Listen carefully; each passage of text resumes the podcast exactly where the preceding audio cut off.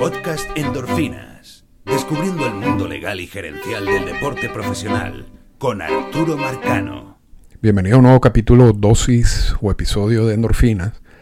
Esta es la segunda parte de la miniserie, si se quiere, llamada Dinero Público e Instalaciones Deportivas. En la primera parte, para hacer un breve resumen, estábamos o conversamos sobre que si, la, que si es posible que si existe eh, la utilización de dinero público en, los Estados Unidos y en Canadá, que es básicamente eh, como el análisis central de todo esto, aun cuando en, en el capítulo 3 vamos a, a tropicalizar estos conceptos. En el, repito, la utilización de dinero público en estos países en la construcción o remodelación de estadios, estadios que luego son utilizados por empresas privadas, que son los equipos de la, básicamente de MLB o de la NFL.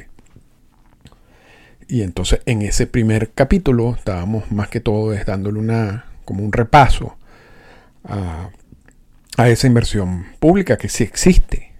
Porque muchos, cuando, cuando estábamos conversando y, el origen, la causa de- de esta serie, es que en Venezuela se acaba de inaugurar un estadio para la Serie del Caribe, que es por supuesto realizado con, con dinero público, con recursos públicos, eh, por, por la información que uno maneja. ¿no? No, no, no, no se ha dicho nada de que empresas privadas participaron en ese proyecto.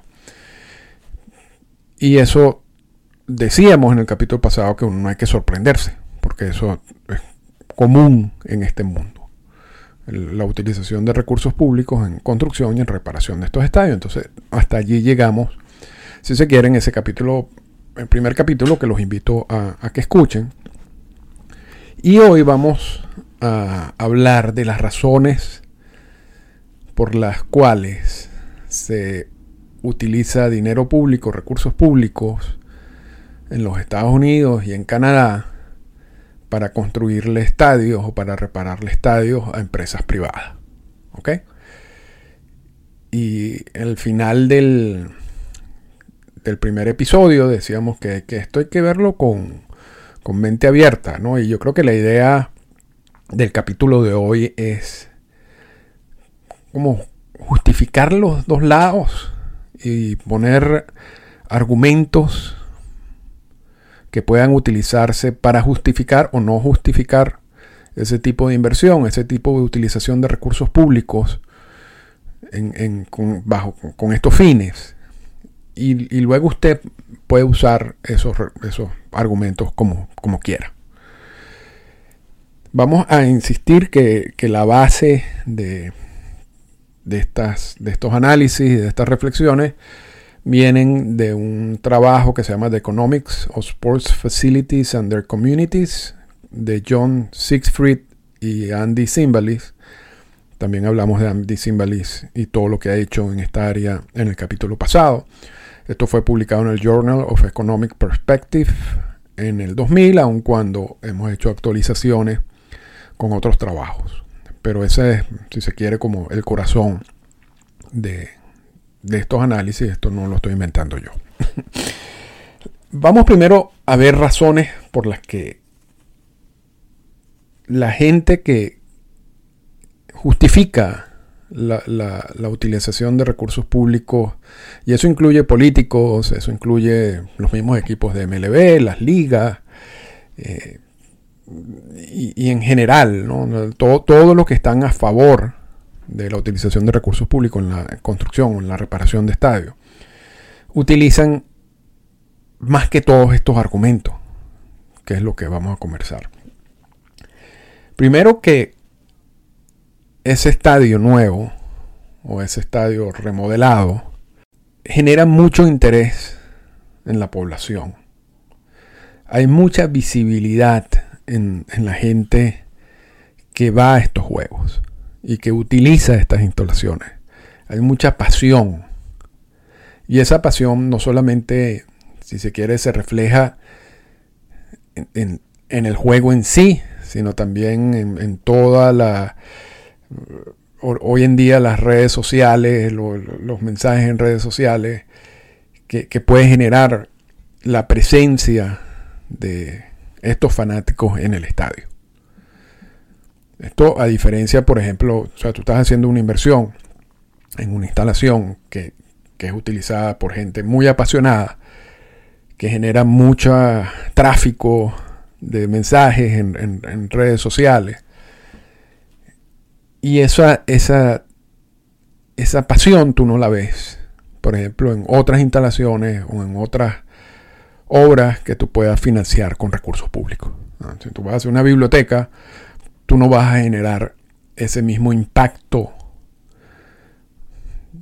e-, e-, emocional, si se quiere, con la inversión, como si lo está generando con este tipo de inversiones, que son los estadios. También otro argumento que se usa con mucha frecuencia es el tema en que es, es sobre que aún para los, las personas que no van al estadio, es el estadio se convierte en un tema de conversación. Y, cuando hay juego más.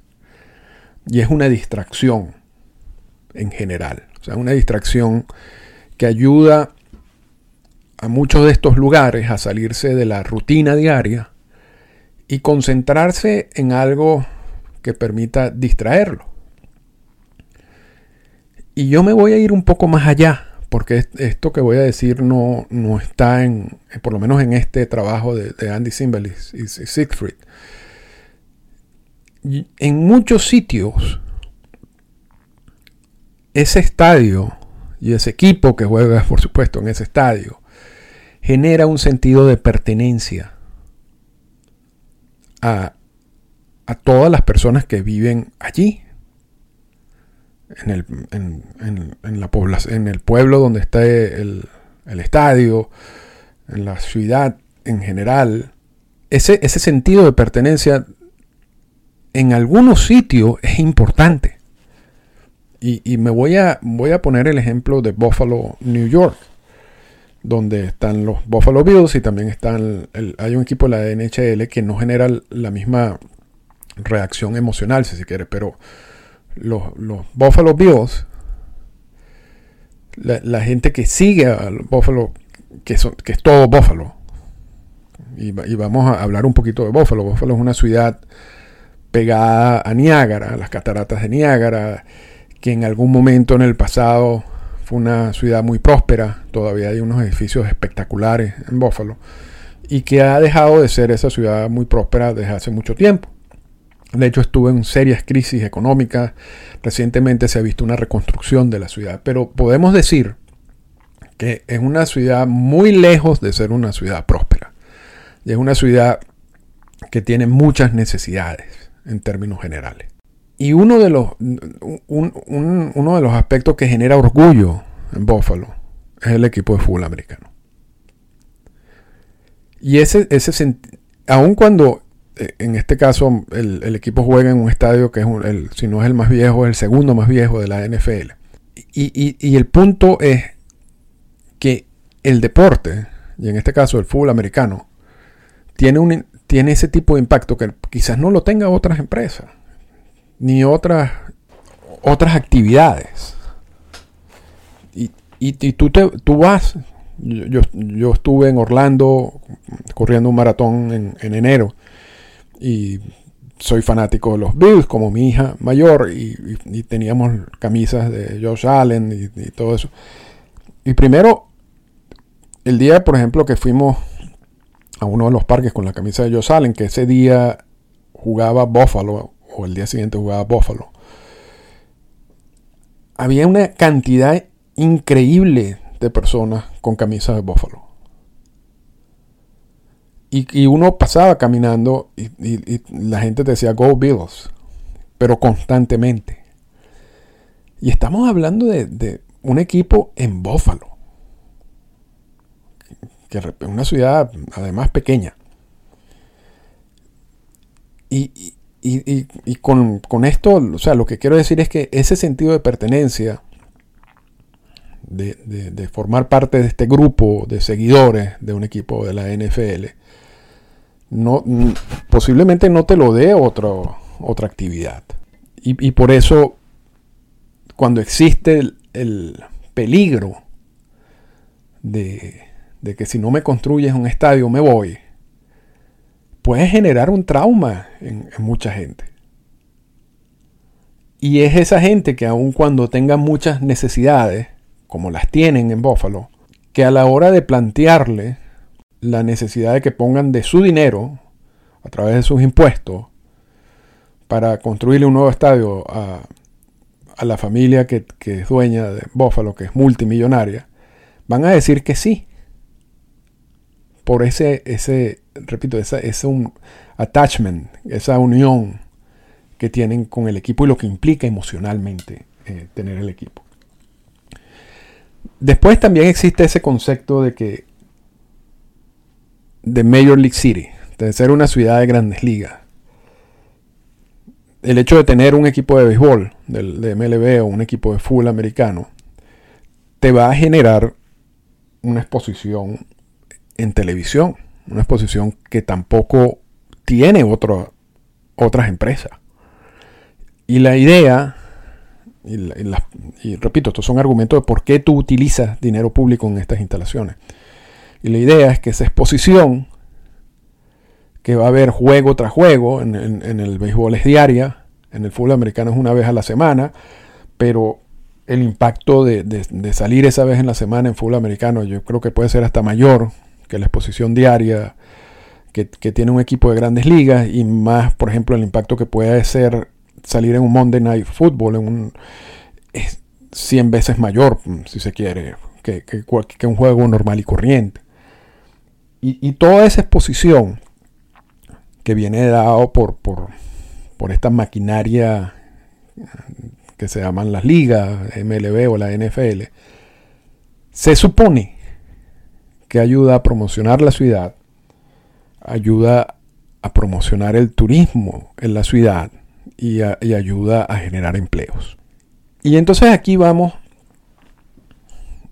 a, tratar de, ir atacando estos puntos, estos puntos fundamentales, si se quiere, que, que, usan muchos de estos políticos o muchas de las personas que abogan por la utilización de recursos públicos con estos fines.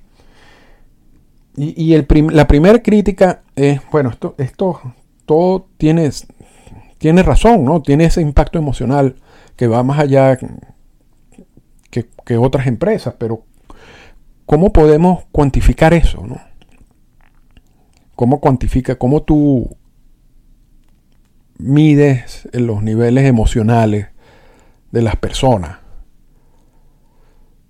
Y, si realmente es algo que va a cambiar la vida o que ya cambió la vida de estas personas y que si el equipo deja la ciudad, esa pasión quizás después no se lleve a otras actividades.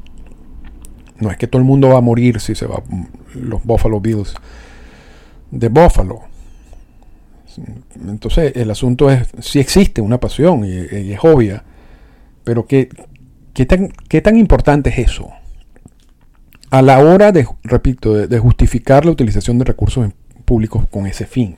Tanto Siegfried como Simbalis empiezan ya analizar esto con profundidad y no vamos a entrar en, temas económicos profundos. Les los invito, y voy a, repito, voy a poner el link en la cuenta de Endorfina para que lean eh, esa, ese artículo y después puedan leer otros, otros libros y otros artículos al, respecto. Sino vamos a ir como los ataques generales. Y, y y Siegfried dicen, no hay una correlación estadística significante, positiva, entre la construcción de estadios y el desarrollo económico del lugar donde está el estadio. Entonces ellos comparan no solamente lo que pasa en el béisbol, en lo que pasa en la NBA, lo que pasa en la NFL, sino también van ejemplos en Europa y comparan los lugares en donde existe un estadio nuevo, financiado con recursos públicos, con lugares en donde no hay estadios, donde no hay equipos, y comparan aspectos económicos de estos sitios. y llegan a la conclusión que realmente no existe, repito, una correlación estadística significante positiva entre tener un equipo de grandes ligas, un equipo de NFL y el, desarrollo económico que pueda tener la ciudad como consecuencia de eso. Y ponen ejemplos específicos. Dicen en San Luis, por ejemplo, que es una ciudad mediana, el béisbol y, siendo uno fanático del béisbol, sabe la importancia que tiene el béisbol en San Luis. Representa el 0.3% de la actividad económica de la ciudad. En Nueva York, y también sabemos la importancia que tienen los Yankees y los Mets en la ciudad, y si uno va en verano en Nueva York, 50% de la gente que uno ve en la calle tiene algo de los Mets o de los Yankees. El béisbol contribuye con un 0.03% de la actividad económica de la ciudad.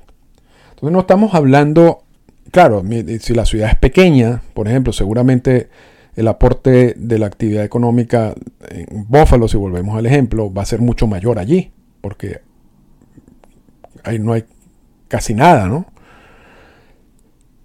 Pero lo que nos dice Siegfried y, y, dice que a veces nosotros estamos exagerando realmente en qué es el impacto económico que tienen estos equipos en estas ciudades.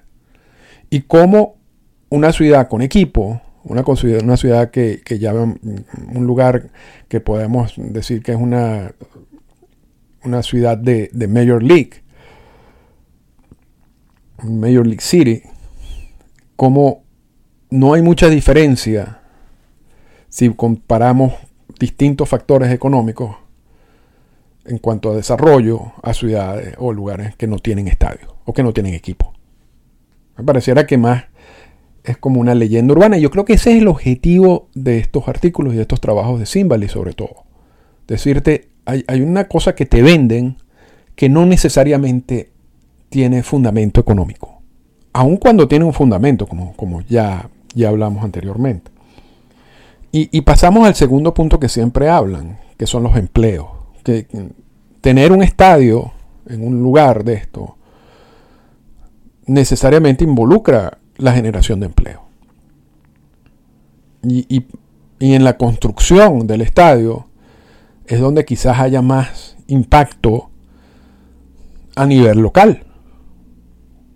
Y esa construcción a nivel de, por, por los distintos sindicatos que hay de la construcción, en cada uno de estos lugares, eh, es obvio que va a tener un impacto en el, todo el tiempo que dure la construcción del estadio.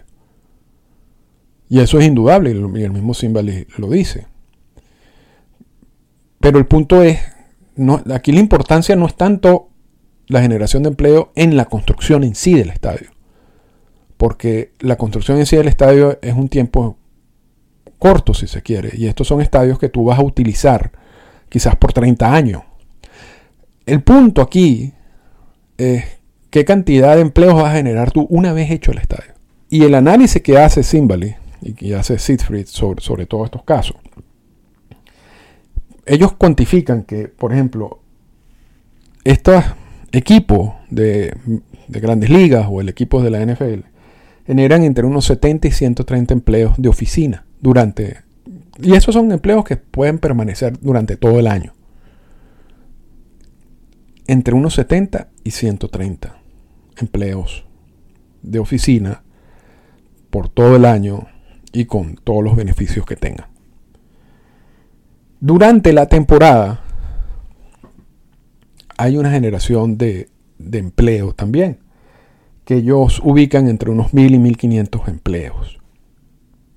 Y esos empleos son normalmente a sueldo mínimo, normalmente son contratos temporales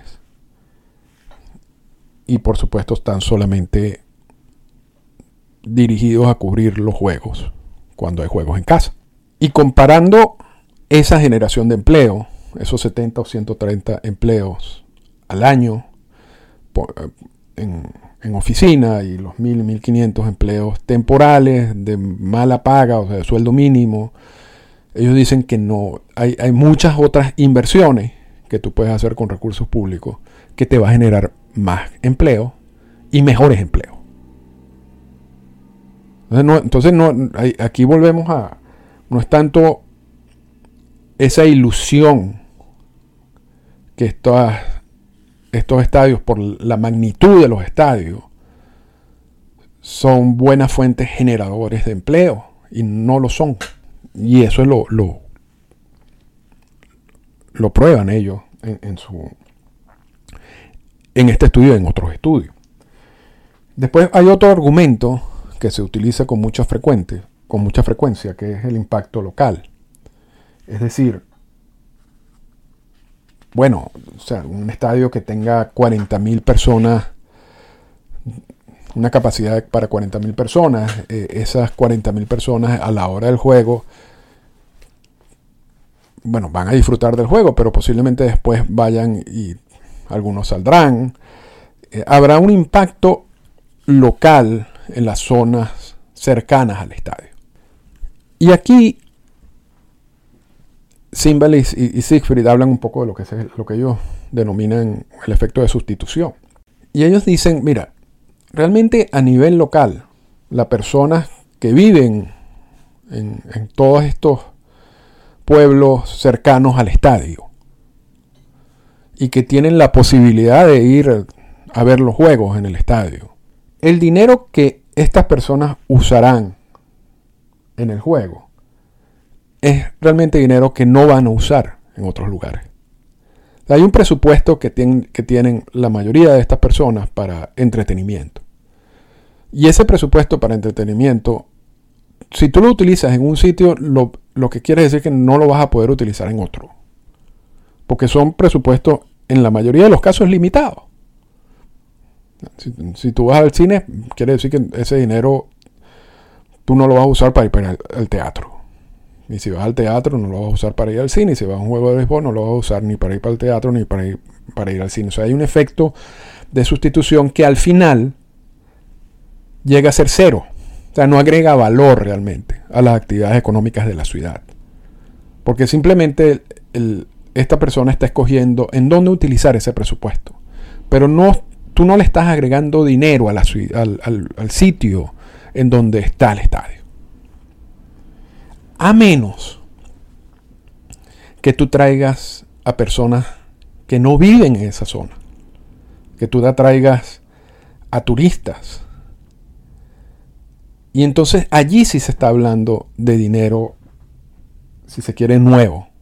Y de un impacto local positivo, económico que te está generando ese estadio o ese equipo.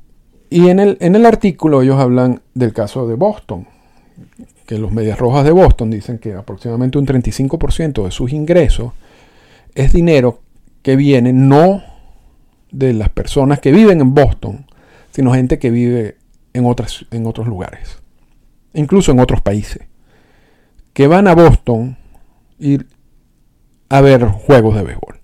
Repito, ellos ubican ese porcentaje en un 35%. Simbalis en otros artículos ha dicho que posiblemente sí hay un impacto de gente que viene de otros lugares a ver juegos y ubica ese impacto entre un 5 y un 20% dependiendo. El asunto con ese estudio o, con este impacto económico que sí, sí existe es poder determinar de si esa gente que va a ir al estadio, que no es de Boston, fue a Boston a ver el juego, o fue a Boston por cuestiones de trabajo, o con otros fines, y una noche decidieron, en vez de ir a comer, vamos a ir a un juego. Porque hay, repito, hay una diferencia allí, porque en un caso, cuando es la persona que viene de afuera a, ir específicamente al juego, es, lógico, es obvio cómo se determina el impacto económico que tiene ese equipo y esta nueva generación de dinero. Ahora, si, el turista estaba allí por otras razones y decide ir a un juego en vez de ir a comer, o en vez de ir al cine, o en vez de ir, al teatro, volvemos al otro punto de que es un dinero que iba a usar el turista solamente que escogió usarlo esta vez yendo a un, juego de béisbol y no, no haciendo otro tipo de actividades. Y en una, ciudad como Boston, en una ciudad como Nueva York, es, como más difícil todos estos análisis. Pero, por ejemplo, en una ciudad como Buffalo, y volvemos al caso, porque, porque es un caso que, que yo creo que yo aporto aquí a, lo que está diciendo Simbali y Siegfried, yo soy claro ejemplo de una persona que he ido a juegos en Buffalo solamente para el juego. Es decir, yo hice mi plan debido a que había un juego de Buffalo, de los Bills. Y eso implica moverme a Buffalo de Toronto en carro, buscar un hotel, comer en Buffalo, seguramente ir a algún centro comercial el día después del juego. Y eso es un claro ejemplo de, de una persona que está agregándole dinero a la ciudad como consecuencia de un equipo de NFL. Y así puede pasar con un equipo de MLB. Y mi ejemplo no creo que sea el único ejemplo. Yo creo que hay muchas personas que han hecho eso. Yo he ido a Cleveland a ver juegos de béisbol. Yo he ido a Detroit a ver juegos de béisbol y de fútbol americano también. En carro, cuando estaba en Indiana, he ido, fui a Chicago varias veces a juegos, fui a Cincinnati a, juegos de béisbol. Todas esas idas a todos esos juegos es dinero que yo le estoy agregando a la ciudad. Y, muchos de los que abogan por la utilización de recursos públicos para tener buenos, buenas instalaciones, buenos estadios, dicen, bueno, esto atrae este tipo de turistas y esto atrae este tipo de dinero. No solamente es el dinero local. Y el otro punto que, que podemos conversar, y con eso cerramos el, el día de hoy, es que esto, esta este dinero público que es utilizado en, la construcción y mejora de, estos estadios genera una especie de renta a las ciudades. Y, eso y esto es un caso complicado porque, porque sí existe en contratos un arrendamiento cuando hay una utilización de dinero público en, y ese arrendamiento es dinero que el equipo le paga a la ciudad. El problema con, con ese arrendamiento y debido también a que existe una... Esto, esto, es un, esto es un tema un poco más complejo, existe una ley de reforma fiscal de 1986 que establece un límite de la cantidad de, dinero que tú puedes pagar utilizando lo que genere el estadio que tú estás eh, haciendo con inversión pública. Y esto es un tema muy complicado. Pero en el análisis que hace Simbalis y Siegfried en todo esto, dice que los gastos para financiar estos estadios y los pagos que tienen que hacer las ciudades, porque ese dinero tú tienes que conseguirlo de una manera y existen varias maneras de conseguir ese dinero a través de bonds, a través de impuestos, y en el capítulo pasado hablamos de distintos tipos de impuestos. Al final, por todas las limitaciones que existen, aun cuando tú recibas una cantidad de dinero, 5 millones de dólares al año, 10 millones de dólares al año por, el, por arrendamiento de esa instalación, los gastos de financiamiento en todos los casos que ellos revisaron son siempre superiores a lo que la ciudad recibe por arrendamiento. Es decir, en todos estos casos, las ciudades pierden dinero, aun cuando exista un contrato de arrendamiento y aun cuando reciban dinero como consecuencia de ese contrato de arrendamiento, porque los gastos de financiamiento de estas instalaciones son superiores a lo que pueden recibir por arrendamiento. Y, con esto concluimos un poco, o concluimos el, episodio de hoy. hay, si se quiere, y, podemos resumirlo, hay unos aspectos emocionales fuertes en Estados Unidos, en Canadá, de por qué tener un estadio de primera, de por qué tener un equipo de grandes ligas, por qué tener un equipo de la NFL. está el asunto de la de sentirme del sentido de pertenencia cuando yo soy fan de un equipo y vivo en el sitio donde juega el equipo todo el impacto emocional en general, el tema de conversación, hoy en día redes sociales. Y, son aspectos en muchos casos difíciles de cuantificar, pero existen. Y en algunos y algunas personas le dan más importancia que otras. Y después está el análisis frío de los números, que nos dicen, esto no es buena inversión económica. tú puedes generar mayor desarrollo económico con otro tipo de inversión. Tú puedes generar un mejor retorno con otro tipo de inversión. Y el asunto es, bueno, esto ocurre en lugares en donde la mayoría de las necesidades están cubiertas, no todas.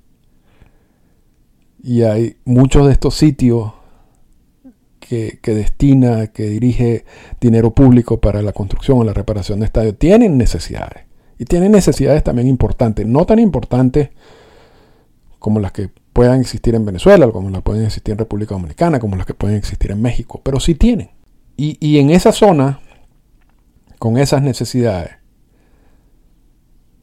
si, si le preguntan a la gente, mucha de esa gente que sabe que, el dinero de sus impuestos va a estar dirigido a, estas instalaciones, aprueban esa, esa inversión. No tanto porque tenga sentido económico, repito, sino porque tiene un sentido emocional, que a ellos les parece importante. Así que terminamos este capítulo, o esta, este capítulo 2 de la serie, y aquí dejé algunos argumentos a favor o en contra de la utilización de, dinero público, recursos públicos en la construcción y remodelación de estadios.